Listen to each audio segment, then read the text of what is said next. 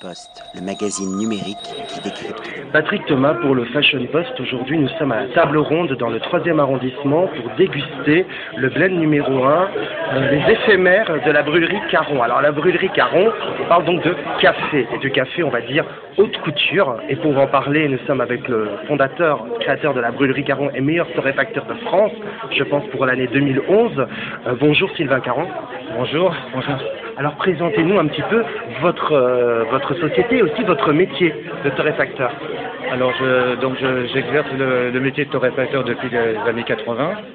Donc j'ai une, toute une euh, toute une enfance et toute une, euh, adolescence qui ont été bercées dans le café puisque je, je suis de la, région- la région de Rouen, le pays des torréfacteurs.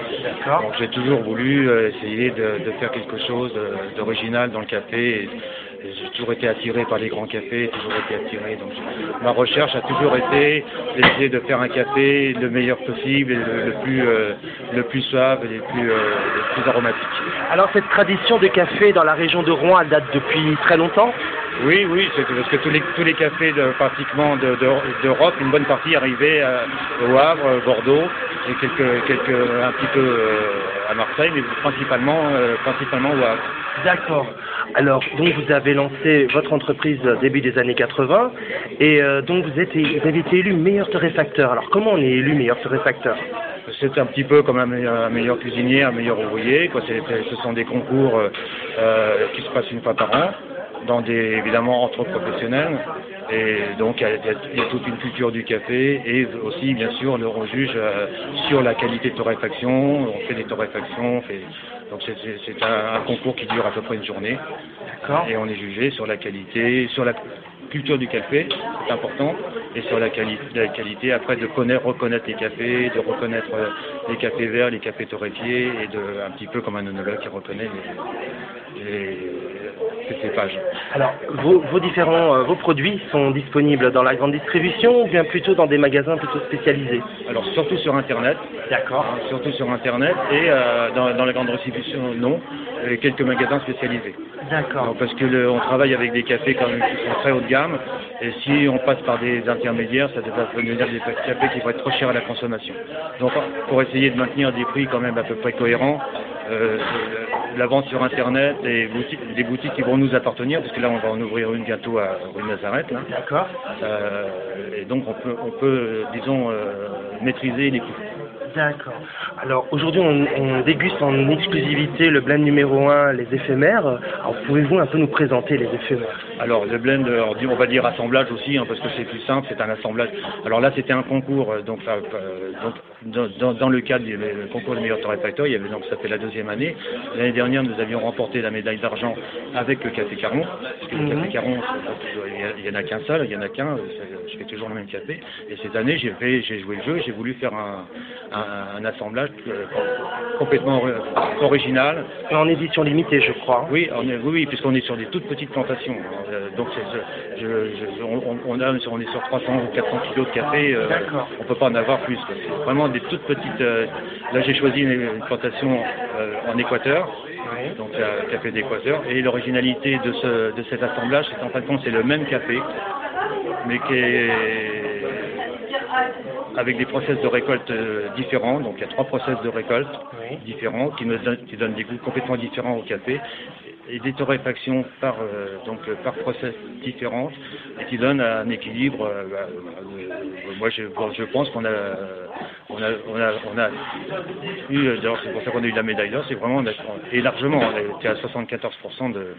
Et vraiment, un café qui est original, original par, par son, par, par son concept, parce que là, c'est trois- le même café, mais trois process différents. Café nature, café lavé, café au nez. Bon, c'est trois façons de récolter le café. Hein, parce que le- pour faire très vite, le café euh, nature, c'est un café qui est séché naturellement. Le café lavé, c'est un café qui est légèrement euh, fermenté euh, avec, euh, avec son parche. Et le café au nez, c'est entre les deux. C'est un café qui est séché avec sa cerise et qui donne du sucre au café. Alors ce café, il se déguste comment Eh Idéalement. eh ben, écoutez, là, c'est un blend, on l'a fait pour expresso, un assemblage pour expresso. Euh, Moi, personnellement, je l'aime beaucoup en infusion longue, parce qu'on a tous les arômes qui, explosent en infusion longue. Euh, actuellement, c'est un petit peu la mode de l'expresso. C'est vrai que euh, ça fait une très très bonne sortie en expresso. Moi, personnellement, je le préfère dans des infusions longues. Alors, on a vraiment tout le café qui s'exprime. D'accord. Et comme on n'a pas de mauvais goût non plus, parce que l'expresso, peut- l'expresso aussi nivelle un petit peu les mauvais goûts du café, parce que c'est une extraction, une extraction très rapide, mais en nivelant aussi les mauvais goûts, on n'a pas forcément aussi les bons arômes. Alors, C'est un petit peu, si vous voulez, le- les extrêmes, c'est le, le- le café expresso, et on va dire le café turc, ou le café à la- le mexicain, ou au Brésil, à la brésilienne plutôt, où on met carrément le marc de café euh, de- de- dans, l'eau. Et là, c'est une infusion très longue. Mais il faut des très très très bons cafés, puisque si jamais, c'est comme ça d'ailleurs professionnellement qu'on déguste les cafés, parce que si jamais vous avez un tout petit mauvais goût dans le café, là vous savez le, sentir. Bien sûr.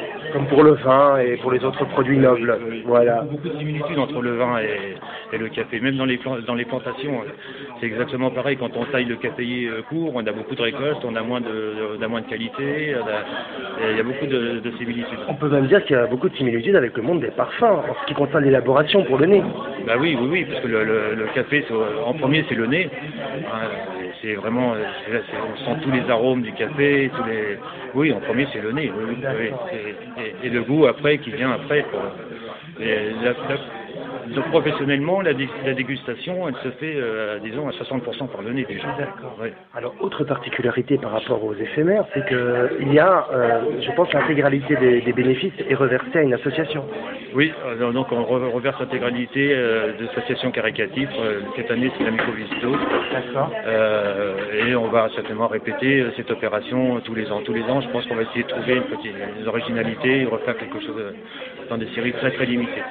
D'accord. Alors, ce- donc, on, on rappelle, on peut se procurer ces cafés directement via le site internet. Bien, Voilà, site internet, Ourlerie Caron, Café Caron, euh, donc euh, qui, qui va être en vente euh, le- euh, à la fin du mois.